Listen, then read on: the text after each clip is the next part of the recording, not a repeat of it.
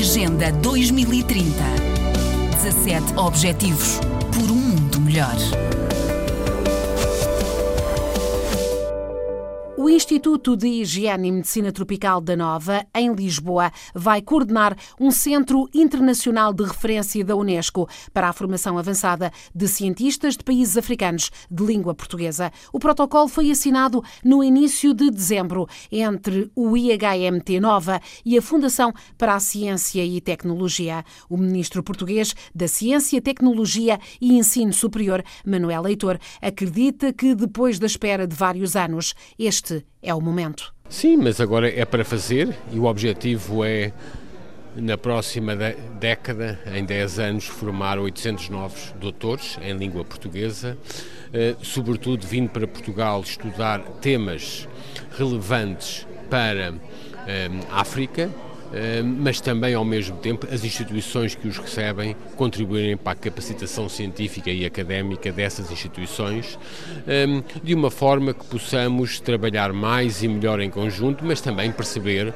os grandes desafios que hoje enfrenta a África, quer na área da saúde pública, mas também das engenharias, das questões agrárias e do ambiente e da biodiversidade. E, portanto, identificámos quatro grandes temas onde estamos a criar consórcios das escolas portuguesas para trabalhar com as escolas africanas, um, indo à Fundação para a Ciência e Tecnologia a partir de janeiro, disponibilizando um, concursos para cerca de 20 novos um, doutores em cada uma destas áreas, para bolsas para o doutoramento em cada uma destas áreas, num global de 80 novas bolsas de doutoramento por ano.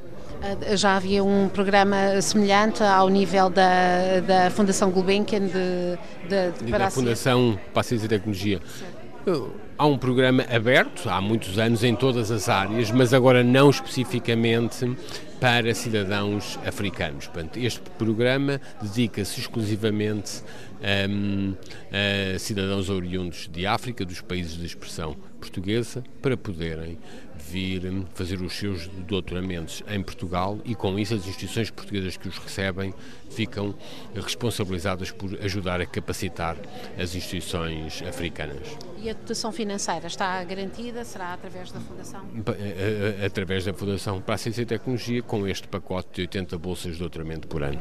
E, e o que é que isso contempla, a senhora, senhora Ministra? Formação, a bolsa aos candidatos, as suas viagens e, e despesas de de uh, transporte e alojamento e as instituições uh, que os recebem tem depois as despesas para investigação e desenvolvimento. A ministra angolana do Ensino Superior, Ciência, Tecnologia e Inovação, Maria do Rosário Sambo, está também entusiasmada com o Centro Unesco e com as parcerias estabelecidas também nesta cerimónia entre a Universidade Nova de Lisboa e instituições angolanas de ensino superior. A importância reside no facto de, quer com o protocolo assinado entre a Universidade Nova de Lisboa e as duas universidades angolanas que aqui estão estiveram, a Universidade José Eduardo Santos no Ambo e a Universidade Catiavala Buila em Benguela. Portanto, este acordo e estarmos também presentes para uh, o Centro Unesco, uh, a importância reside no facto de serem uh, potenciais formas de melhorar a qualificação de quadros altamente diferenciados para Angola eh, nas áreas da ciência, tecnologia, com doutoramentos sobretudo. Portanto, eh, tem havido um esforço grande de, de qualificação de quadros, mas também pretende-se que este esforço de qualificação de quadros fique aliado à capacitação das instituições e este é um compromisso que existe uh, para a criação deste centro Unesco. O desafio, reconhece, é grande: formar bem e formar depressa. Sim, o tempo está sempre a nosso favor ou não, dependendo da forma como nós encaramos os desafios e como conseguimos pôr em prática. Não é?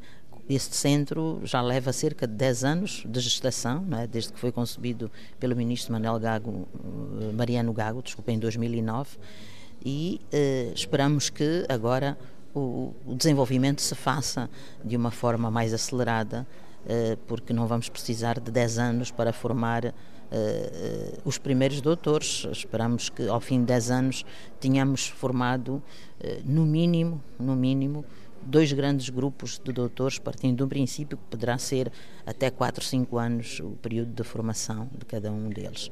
Obviamente que se começarmos agora em 2020 e formos progressivamente até 2021, de, 2020 e a cada ano novos doutores, numa década teremos um número significativo, se o aproveitamento for bom. A confiança manifestada por Maria do Rosário Sambo, ministra angolana do Ensino Superior, Ciência, Tecnologia e Inovação, ouvida pela RDP África, à margem desta cerimónia que marcou a entrada em funcionamento do Centro Internacional de Referência da Unesco para a formação avançada de cientistas dos PALOP e também o firmar de várias parcerias entre instituições de ensino superior.